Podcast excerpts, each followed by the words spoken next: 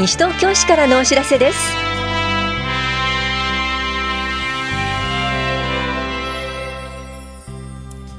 今日は令和2年スポーツ施設の事前利用申請。国民健康保険事業の現況などについてお知らせします。インタビュールームお話は西東京市共同コミュニティ課の羽根石明文さんと市民共同推進センター夢コラボの市民共同推進センター夢コラボ副センター長の鈴木明美さんと中村翔太さん。テーマは地域活動スタート説明会です。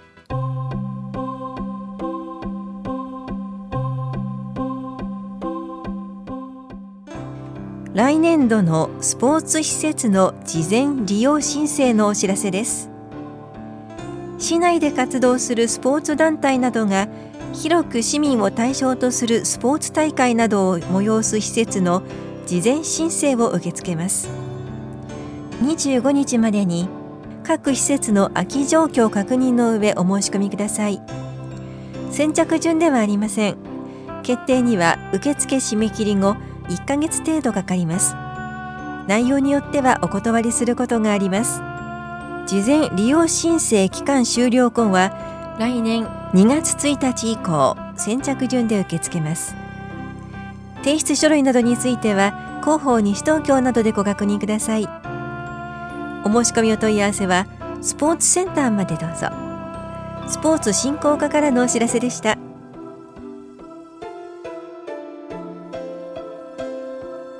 国民健康保険事業の現況についてお知らせします。平成30年度国民健康保険特別会計の決算額は歳入が197億8937万円。歳出が195億426万円となり差し引き2億8511万円で形式上は黒字となりました。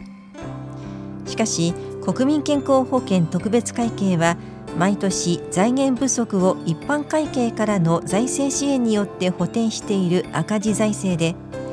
平成30年度は16億1000万円の支援を受けておりかなり厳しい財政運営を強いられているのが現状です。一般被保険者の1人当たりの医療費は年間33万2000円となっています。西東京市の国民健康保険事業は医療給付費などの歳出に対応する財源の確保が難しくなってきており引き続き厳しい財政状況となっています。加入者の皆さんご自身が健康管理に努めていただくとともに厳しい財政状況の折保険料の納付についてご協力をお願いします。決算額の歳入歳出一般会計繰越金の状況などについて詳しくは12月1日号の広報西東京などをご覧ください。棚視聴者保険年金課からのお知らせでした。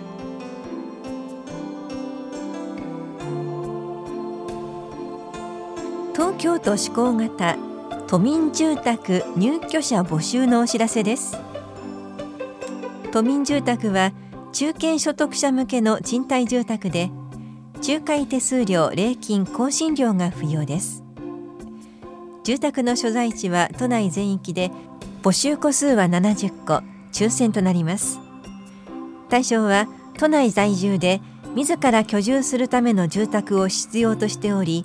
所得が定められた基準に該当するなどです。詳細は募集案内でご確認ください。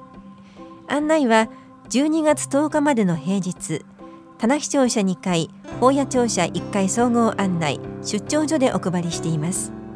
また都庁市区町村窓口と東京都住宅高級公社都営住宅募集センターでもお配りしています。申込書などはセンターのホームページからダウンロードすることもできます。申し込みの締め切りは12月13日です。詳しくは東京都住宅供給公社都営住宅募集センターまでどうぞ。住宅課からのお知らせでした。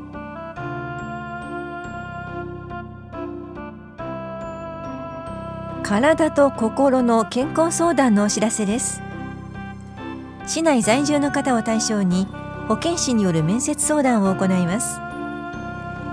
12月13日金曜日午後1時半から3時半まで田無総合福祉センターで行われます。相談ご希望の方は10日までに電話でお申し込みください。お申し込みお問い合わせは健康課までどうぞ。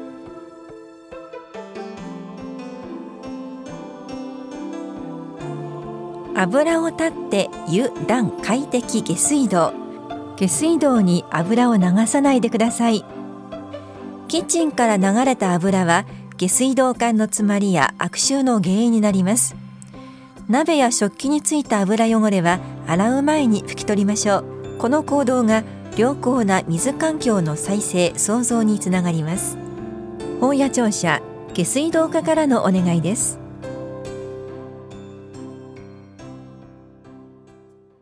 タビュールーム。お話は西東京市市民共同推進センター夢コラボ。副センター長鈴木明美さん。中村翔太さん。西東京市共同コミュニティ課羽石明文さん。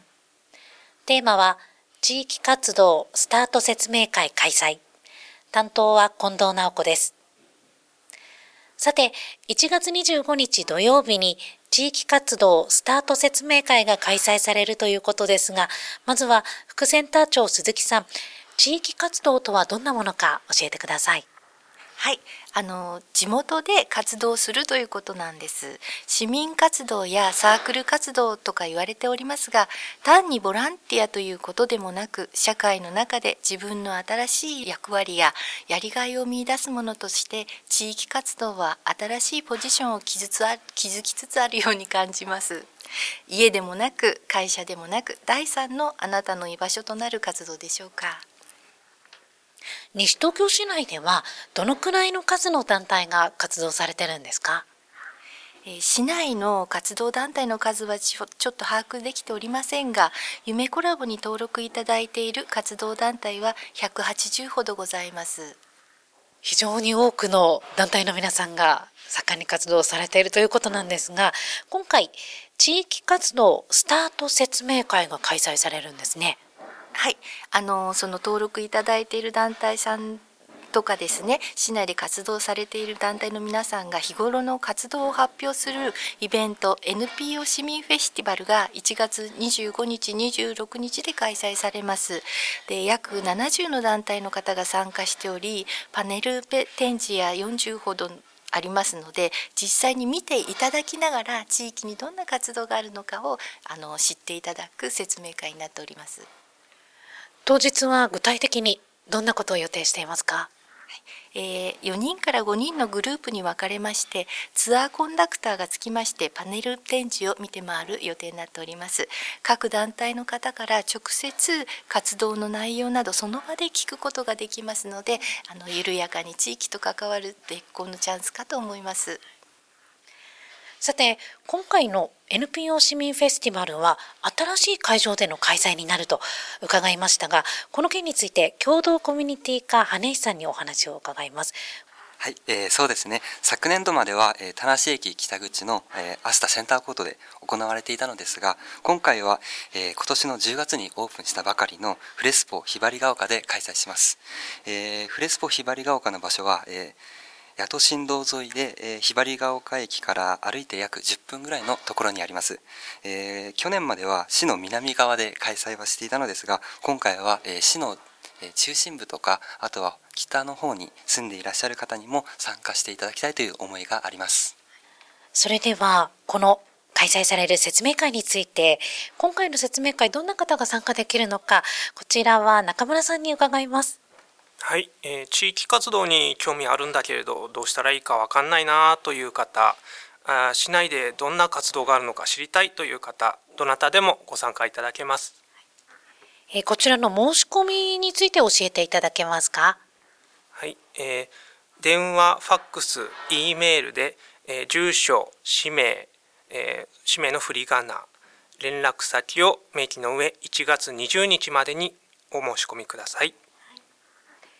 それでは申し込みなどまたこの説明会に関して詳しく知りたいという方はどうしたらよろしいでしょうか？えー、お問い合わせ先は西東京市市民共同推進センター夢コラボ地域活動スタート説明会係です。電話は042-497-6950ファックスは042-497-6951までお問い合わせください。またあの E メールはちょっと複雑ですので、えー、インターネットで夢コラボというホームページがございます。ひらがなで夢コラボと検索してお越しください。地域活動に興味を持っている方、多くの方に参加いただきたいと思います。それでは最後になります。中村さん、ラジオをお聞きの市民の皆さんへメッセージをお願いいたします。はいえー、日時もう一度お知らせいたします。1月25日土曜日12時半から14時までとなっております。場所は新しくできた商業施設フレスポひばりが丘の2階の特設会場となっております。住所は西東京市八戸町2-3-7です。えー、ぜひこの機会を利用して緩やかに地域とつながっていただくきっかけとなればと思います。皆様のご参加をお待ちしています。ありがとうございます。インタビュールーム。テーマは地域活動スタート説明会開催。お話は西東京市市民共同推進センター夢コラボ副センター長鈴木明美さん、中村翔太さん、西東京市共同コミュニティ課羽石明文さんでした。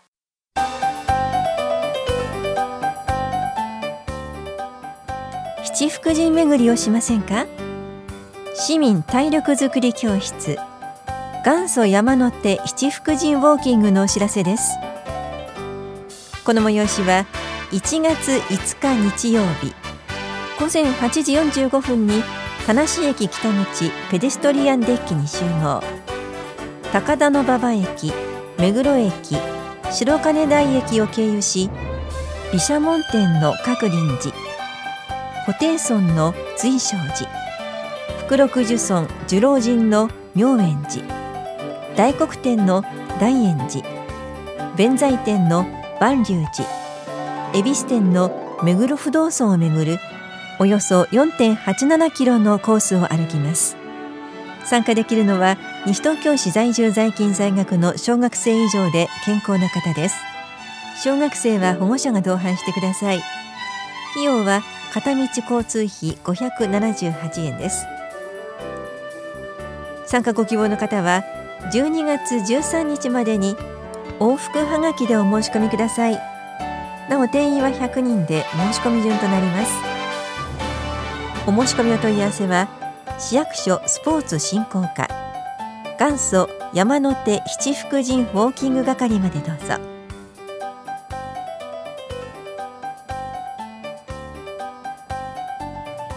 この番組では皆さんからのご意見をお待ちしています。